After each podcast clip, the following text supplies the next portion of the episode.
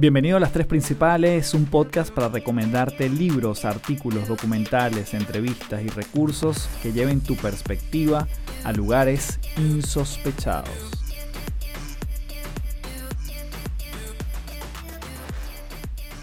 Hello, hello, un gusto saludarte. Mi nombre es Carlos Fernández, arroba Café del Éxito en todas las redes. Y te doy la bienvenida nuevamente a las tres principales. Sabes que este podcast me lo disfruté un montón preparándolo para ti. Y en esta oportunidad tuve el chance de hablar con Anso Pérez. Para que tengas una idea, este es un empresario eh, español. Él tiene una...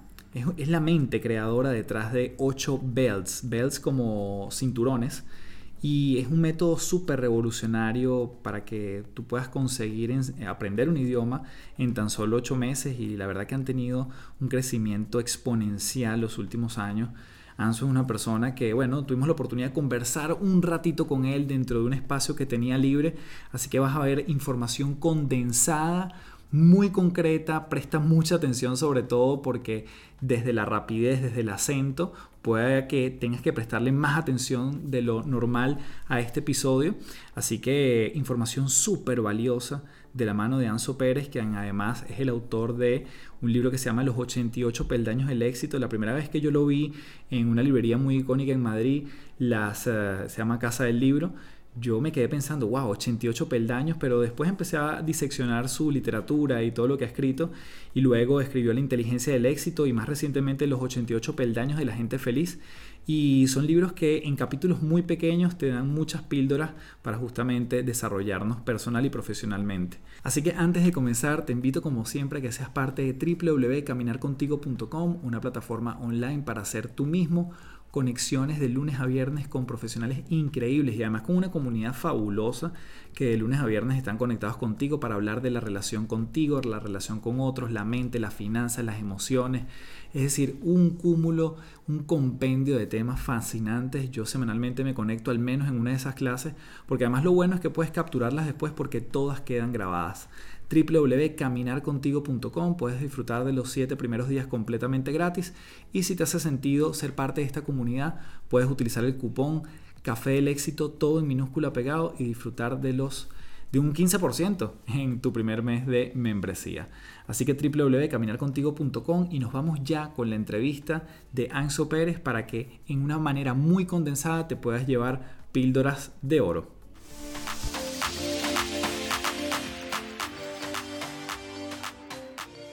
Anso, bienvenido a las tres principales. Es un honor, de verdad, de verdad. He seguido tu trabajo desde hace un tiempo y me encanta que podamos compartir con la audiencia por aquí todo el valor que tienes y la experiencia como autor, como conferencista. Cuéntanos, para comenzar, ¿en qué parte del mundo te encuentras ahorita? Pues estoy en Madrid, estaba en Miami justo antes de la cuarentena y el último día que Trump cerró las fronteras, ese día justo, me metí en el avión, o sea que yo ya estaba digamos que me salvé por los pelos. Estaba en Miami, en Virginia. en Virginia es donde yo estudié y ahora soy asesor de mi universidad allá en Estados Unidos. Soy asesor a la presidenta de la universidad y tengo que ir una vez al año a Estados Unidos. Y ese fue el viaje, ahora estoy en Madrid. Fabuloso. Anxo, quería comenzar con algo previo a todo tu, vamos a decir, tu explosión como empresario, como conferencista como asesor. ¿Cómo era ese Anso en la adolescencia, quizás incluso en la universidad? ¿Cómo te caracterizarías en ese espacio? Bueno, pues la verdad que yo siempre he sido relativamente feliz, quizás en mi niñez un poquito menos. Yo me marché a Estados Unidos con 15 años y allí tuve todo tipo de experiencias, se me abrieron las puertas porque de repente en mi pueblo, pues yo soy de Fisterra, que es un lugar muy pequeñito de España, con 3.000 habitantes, muy famoso, pero muy pequeño, y allí obviamente pues no te puedes aprovechar, no te puedes explotar, no puedes sacar partido de las cosas. Llegué a Estados Unidos y de repente allí se me abrieron las puertas para hacer millones de cosas. Podía jugar al fútbol, hacía teatro, trabajé en un musical, tocaba el piano en un cabaret, o sea, locuras, tuve todo tipo de trabajos para salir adelante, cortar el césped, limpiando mesas, siendo árbitro de fútbol, repartía pizzas, o sea, todo tipo de trabajos. Y un día me di cuenta de que me estaba desaprovechando. Entonces anoté en una hoja de papel lo que podía hacer que aportara un poquito más de valor al mundo y podía impartir clases de francés, de español, de inglés a extranjeros, de piano y de guitarra. Esas eran las cinco cosas que yo podía hacer. Y gracias a esas cosas empecé a dejar los trabajos manuales de obrero, digamos, y empecé a aprovecharme. Entonces, el primer gran principio que me gustaría compartir es, un día me di cuenta de que si das 10 cuando podrías dar 100, no has ganado 10, has perdido 90. Y ese 90 representa el desaprovechamiento que existe en nuestras vidas. Yo quería encontrar ese 90 a fin de declararle la guerra al desaprovechamiento y con esas cinco cosas que hacía, pues ya le estaba declarando un poco la guerra al desaprovechamiento. Pero al año siguiente dije, oye, no tiene nada de malo impartir clases de todo esto y particulares, no ganaba mucho, ganaba 15, 20 dólares la hora, pero yo sé que puedo hacer mucho más. Y entonces me convertí en intérprete, traductor simultáneo y consecutivo, primero para la policía del estado de Virginia, después el Tribunal Supremo de Virginia, después el Senado de los Estados Unidos y con 20 años estaba trabajando como intérprete para el FBI. Y entonces eso ya me permitió dar un salto en mi vida, ganar mucho más dinero, conocer gente importante, interesante y a partir de ahí pues empezaron una serie de, episodios que la verdad que yo a día de hoy no me creo en mi vida. El otro día me preguntaron que si iban a hacer un documental de mi vida. Me ofrecieron hacer un documental de mi vida en México, curiosamente. Y bueno, yo no dije ni que sí ni que no, pero no sé si me gusta la idea de tener tanto protagonismo, pero es cierto que la idea sí podría ser inspiradora para otros. Seguramente. me quiero detener justo en esa parte como artística, ¿no? Mencionaste el teatro, la música, el piano. Tú tocas nueve instrumentos musicales, no sé si más ya a estas alturas, pero ¿de dónde viene esa pasión por la música y además eh, por otro tema que son los idiomas? Tú eres políglota, es decir, hay una parte como ¿Tú crees que hubo algo de educación, de academia allí, de crianza, o fueron habilidades que tú fuiste cultivando? Bueno, para responder la primera pregunta, solamente toco nueve, no he aprendido más instrumentos de momento, ni, ni, tengo intención porque consolidar nueve instrumentos musicales es difícil. Y con los idiomas igual, no tengo intención ahora mismo de aprender más idiomas, pero sí de consolidar los anteriores porque también nueve idiomas es mucho trabajo ¿no? para aprender todo eso y me gusta consolidarlos. En cuanto a las pasiones y por qué, pues sí, efectivamente tenía pasión por la música, pasión por los idiomas ya desde muy pequeño. Con cinco años ya empecé a aprender el piano, después la flauta, la armónica, la guitarra, el acordeón, después más adelante el saxofón, la batería, el bajo, el ukelele. Bueno, me estoy dejando seguramente alguno fuera. Y la verdad que es muy gratificante. O sea, si tú aprendes un instrumento para impresionar a los demás, eso va a durar poco. Pero si lo aprendes no por foco fuera, sino por foco dentro, porque tienes una pasión que el día que nadie esté mirando tú vas a seguir tocando, eso se lleva para toda la vida y eso nunca lo vas a detener. Y cada hora de estudio no es una hora de estudio, es una hora de pasión. Y eso es muy, muy importante porque entonces nunca te vas a cansar. En cuanto a los idiomas es parecido. También es una pasión. Empecé a aprender idiomas lo que no sabía es que iba a, acabar convirtiendo eso en una empresa y, bueno, recibiendo todo tipo de premios por ello, ¿no? Entonces, lo que yo he creado se llama 8belts.com, que significa 8 con número 8 cinturones.com en inglés, 8belts.com, y es el primer método a nivel mundial que enseña un idioma en 8 meses. Empezamos enseñando chino, ahora ya enseñamos chino, inglés, francés, alemán, no más, solamente esos cuatro, pero en esos cuatro idiomas seguramente nadie a nivel mundial puede competir con nosotros. Es un producto que nunca se había creado antes, crecimos mucho, crecimos un 400% todos los años durante seis años, después nos pegamos un batacazo porque yo contraté a un director general que lo hizo muy mal y él no hizo su parte y yo no hice la mía en supervisarlo a él y ahí perdimos muchísimo dinero, pero gracias a ese dinero que se perdió, yo digo que las crisis son semillas de crecimiento y gracias a que tuvimos ese batacazo, digamos que dimos con las claves que después nos hicieron no solamente recuperar el dinero anterior, sino además facturar mucho más. Y bueno, yo soy muy amigo de los batacazos y de las crisis precisamente por eso. ¿Y quién me iba a decir a mí que una pasión como aprender idiomas al final se iba a convertir en una empresa, una empresa grande? Llegamos a tener más de 100 empleados. Bueno, ahora está yendo muy bien, tengo unos socios muy buenos y estamos creciendo mucho más de nuevo y estoy y agradecido. Maravilloso. Anxo, tú haces muchas cosas, obviamente, desde cosas más artísticas, llevas una empresa, hablas de éxito en tus libros, hablas de felicidad. ¿Cómo te posicionarías tú? O sea, ¿cómo te pudiésemos definir o, tú te defines a ti mismo? Bueno, yo me defino como un humilde aprendiz al que le queda mucho por aprender. Eso ya nunca va a cambiar. Mi ego está curado. O sea, no necesito reconocimiento, no necesito no sé, es importante reconocer que por mucho que parezca que hayas hecho, siempre está todo por hacer. Si te centras en los peldaños subidos, aumenta tu arrogancia. Si te centras en los peldaños que te quedan por subir, aumenta tu humildad. Y yo tengo la sensación de que a mí me queda mucho por subir, me queda mucho por aprender, me queda mucho por perfeccionar, tanto como persona, como emprendedor, como escritor, como todo. No existe una sola área de mi vida donde yo, no pueda mejorar. Y recordar eso te mantiene la humildad y reconociendo que no está todo conseguido, sino todo por conseguir. Yo me defino así, pero bueno, eh, la gente me ve como un emprendedor, me ve como un escritor. Soy conferenciante en España y en América Latina y en Estados Unidos. Bueno, y he dado conferencias en Portugal, en Marruecos, en Kazajistán, o sea, en, Alemania, en mil sitios, ¿no? Pero el otro día conté y estaba metido en 24 proyectos. O sea que Bueno, en fin, hay tantas cosas que se pueden hacer, tantas cosas tan bonitas. Ahora que tengo un poquito más de tiempo entre mis manos, estoy metido en tantos proyectos y estoy agradecido por todos y cada uno de ellos. Qué maravilla. Anso, fíjate, tú has tenido, tu primer libro fue 88 peldaños del éxito, ¿cierto? Sí. Y desde allí yo siento que igual ha habido como un cambio, una transformación interna, yo lo llamo metamorfosis, hasta tu último libro que son los 88 peldaños de la felicidad. ¿Qué crees que cambió de ese primer libro a este último? Uy, pues muchas cosas, muchas cosas. Yo soy dos personas diferentes. 88 peldaños de la gente feliz es mi último libro, el tercer libro, y ese libro a mí me ha cambiado la vida por completo, me la ha mejorado. Yo era una persona antes del el contenido de ese libro y otra persona después del contenido de ese libro. Y yo ya creo que me voy a dedicar el resto de mi vida a compartir esa fórmula de la felicidad. Es una fórmula de la felicidad maravillosa que todo el mundo debería de conocer. En las escuelas nos enseñan matemáticas y física, pero no nos enseñan a ser felices. Y esa fórmula es algo que todo el mundo debería de conocer. A mí me ha cambiado por completo mi felicidad, más bien mi negatividad. Me ha eliminado en gran medida la negatividad, todo no, porque siempre queda mucho por seguir creciendo pero una parte muy grande sí. Y yo ya creo que me voy a dedicar el resto de mi vida a compartir esa fórmula de la felicidad. De hecho, hago un seminario solamente una vez al año que se llama El fin de semana del éxito interior. Entrando en mi web anshoperez.com se puede ver, a n x o Pérez. Y ahí se puede obtener informaciones. Son 48 horas donde yo hay una convivencia conmigo a 30 minutos de Madrid y la gente sale transformada. Entra de una manera y sale de otra todo el mundo debería de pasar por un fin de semana así, sea conmigo, sea con cualquier otra persona que pueda generar ese tipo de cambio. Y se llama el fin de semana del éxito interior porque trabajamos temas de éxito interior y de cómo ser más felices, cómo reducir la negatividad. Y la fórmula es tremendamente poderosa. Yo no inventé la fórmula, es milenaria. Yo lo único que hice es paquetizarla de manera que todo el mundo la pueda entender y aplicar de un día para otro en este tema de la felicidad y la gente feliz, yo te he escuchado decir que la felicidad es como una luz que siempre está allí y tiene muchas capas, ¿no? Y lo que tú ayudas de alguna forma en tu filosofía, en tus retiros, en tus libros, es a quitar esas capas. ¿Cómo podemos darle vida nosotros en el día a día a quitarle esas capas que nos puedas compartir aquí en esta entrevista?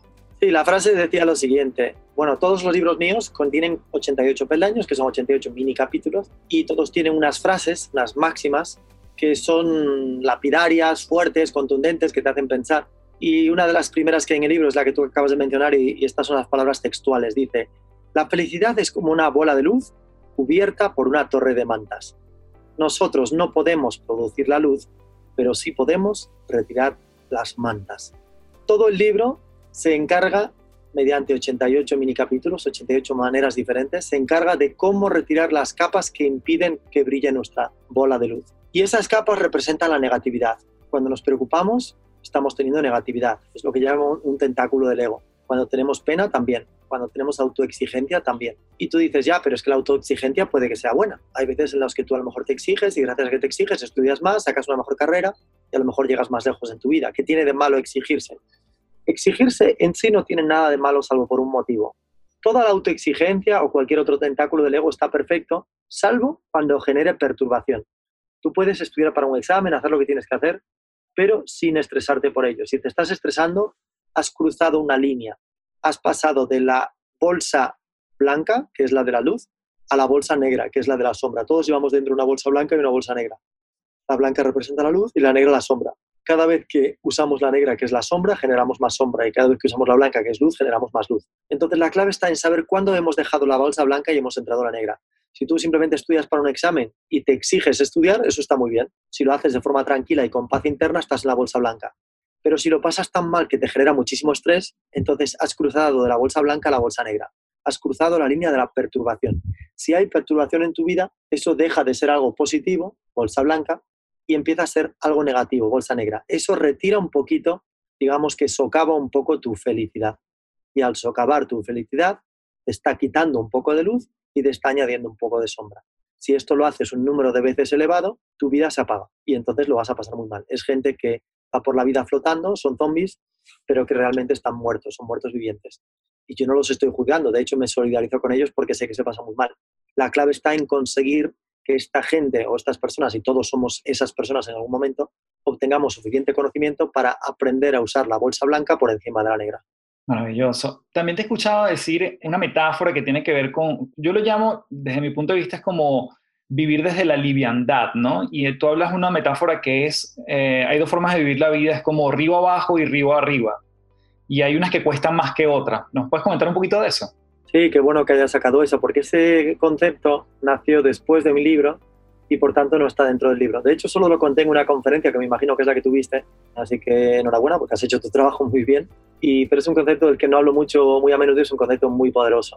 Hay dos maneras de vivir la vida, igual que hay dos maneras de transportar agua de un río. Tú puedes transportar el agua de un río río arriba o transportarla río abajo. Si tú quieres transportar el agua del río río arriba, te va a costar muchísimo dinero. Tendrías que comprar unas turbinas muy grandes y esas turbinas tendrían que hacer que el agua fluya en la dirección contraria a su forma natural tú tendrías que invertir miles y miles de dólares o euros, quizá millones, para conseguir que el agua vaya hacia arriba. ¿Se puede conseguir? Sí, se puede conseguir, pero con dosis enormes de esfuerzo. O puedes hacer otra cosa, que es hacer que el agua vaya río abajo. Y entonces no habría nada de esfuerzo, transportarías exactamente la misma cantidad de agua a la misma distancia, pero la cantidad de esfuerzo sería igual a cero. Estas son las dos formas de vivir. Cuando vivimos transportando agua río arriba, vivimos desde la fuerza.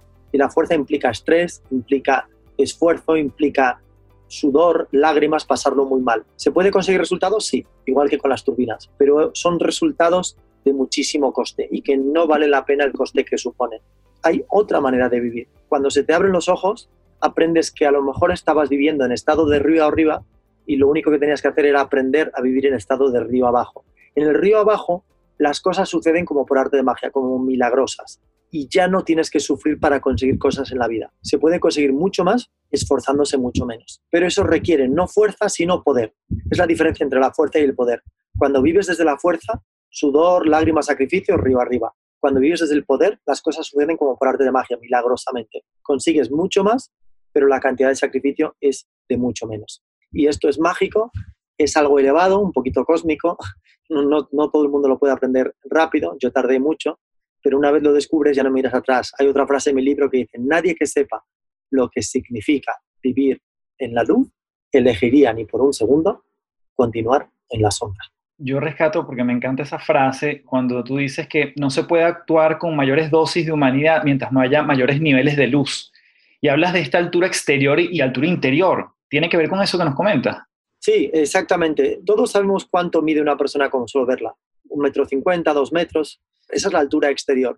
Lo que no es fácil de detectar es la altura interior. Y de hecho es muy confuso. En la, exterior, el que tiene más centímetros es más alto. En la interior, el que tiene más luz también es más alto, pero esa luz no se ve con tanta facilidad. Hay gente muy pobre con un nivel interior altísimo, hay gente muy rica con un nivel interior bajísimo y viceversa. Hay gente pobre con un nivel interior bajo y gente rica con un nivel interior alto. Los hay en ambos casos, pero muchas veces son difíciles de detectar. Yo defiendo que no existe un único nivel de felicidad, sino ocho, y le llamo los ocho cinturones de la felicidad, los ocho belts de la felicidad, que es el mismo nombre de mi empresa. Y esos ocho belts indican nuestra cantidad de negatividad. Cuando tienes mucha negatividad, tu belt es muy bajito. Cuando tienes poca negatividad en tu vida, tu nivel es muy elevado. Tienes un belt muy alto. Y según el belt que tú tengas, ese es tu nivel de felicidad. Las personas con un belt bajo sufren mucho y las personas con un belt alto sufren poco, tienen un nivel de felicidad mayor. Y se puede aprender cómo subir de belt. De hecho, yo digo que el único propósito de la vida son tres palabras y es subir de belt. No hay más propósito. Si consigues subir de belt, todo en tu vida se encaja. Todas las piezas de tu vida encajan las de con tus hijos, con tu familia, con tus negocios, con tus relaciones, con todo, con tu felicidad, con tu amor por ti mismo. Todo encaja cuando subes de belt. Así que vamos a hacer una cosa. Me gustaría contarle mis redes a, tus oyentes. Ahí van a poder seguirlos y ver muchos de estos peldaños y también aprender cómo subir de belt. mi Twitter es arroba ancho, A-N-X-O, solamente cuatro letras. Mi Facebook e Instagram es Ancho8Belts, que es mi nombre con el nombre de la empresa. Y me gustaría compartir un test que le permite a cualquier oyente de forma gratuita averiguar cuál es su belt. Si tiene un belt 1, un belt 2, 3, 4, 5, 6, hasta 8. El test es el siguiente, está en anchoperez.com barra test. Está muy bueno. Yo hice el test que tú estás diciendo, ¿no? Y me encantó porque además es un test bastante corto, es como muy rápido se hace. Y me surge la inquietud de que tú te defines como una persona que tiene todo por aprender y aquí igual hay ocho niveles. Entonces, claro, yo digo, bueno, si llego al número ocho, ¿qué más me queda, no? Es como una paradoja entre lo infinito y lo finito de los bells. Yo sé que igual es una referencia, pero ¿qué nos puedes decir de eso? Voy a decir una frase que es difícil de entender.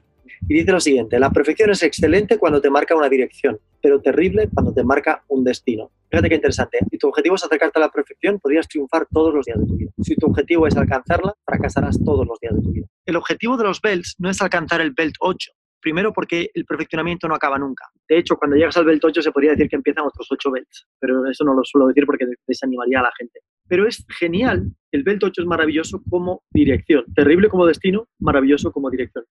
¿Por qué? Porque siempre podemos acercarnos un pasito más a ese belt 8. ¿Cómo? Eliminando un poquito de negatividad. Cada vez que en nuestra vida haya algo de negatividad, entonces siempre nos quedará ese territorio por conquistar. Y eso es algo que deberíamos de pensar en ello las 24 horas del día, porque el único propósito de la vida, dije anteriormente que es subir de belt o lo que es lo mismo, reducir la negatividad. Y eso requiere muchísima conciencia, estar alerta, no estar dormidos el mayor enemigo del crecimiento es el piloto automático. ¿Qué es el piloto automático? Es la inercia. Hay otra frase que yo tengo, dice, no gravites hacia tu objetivo, elígelo. Que no sea fruto de la inercia, que sea fruto de la elección. Genial.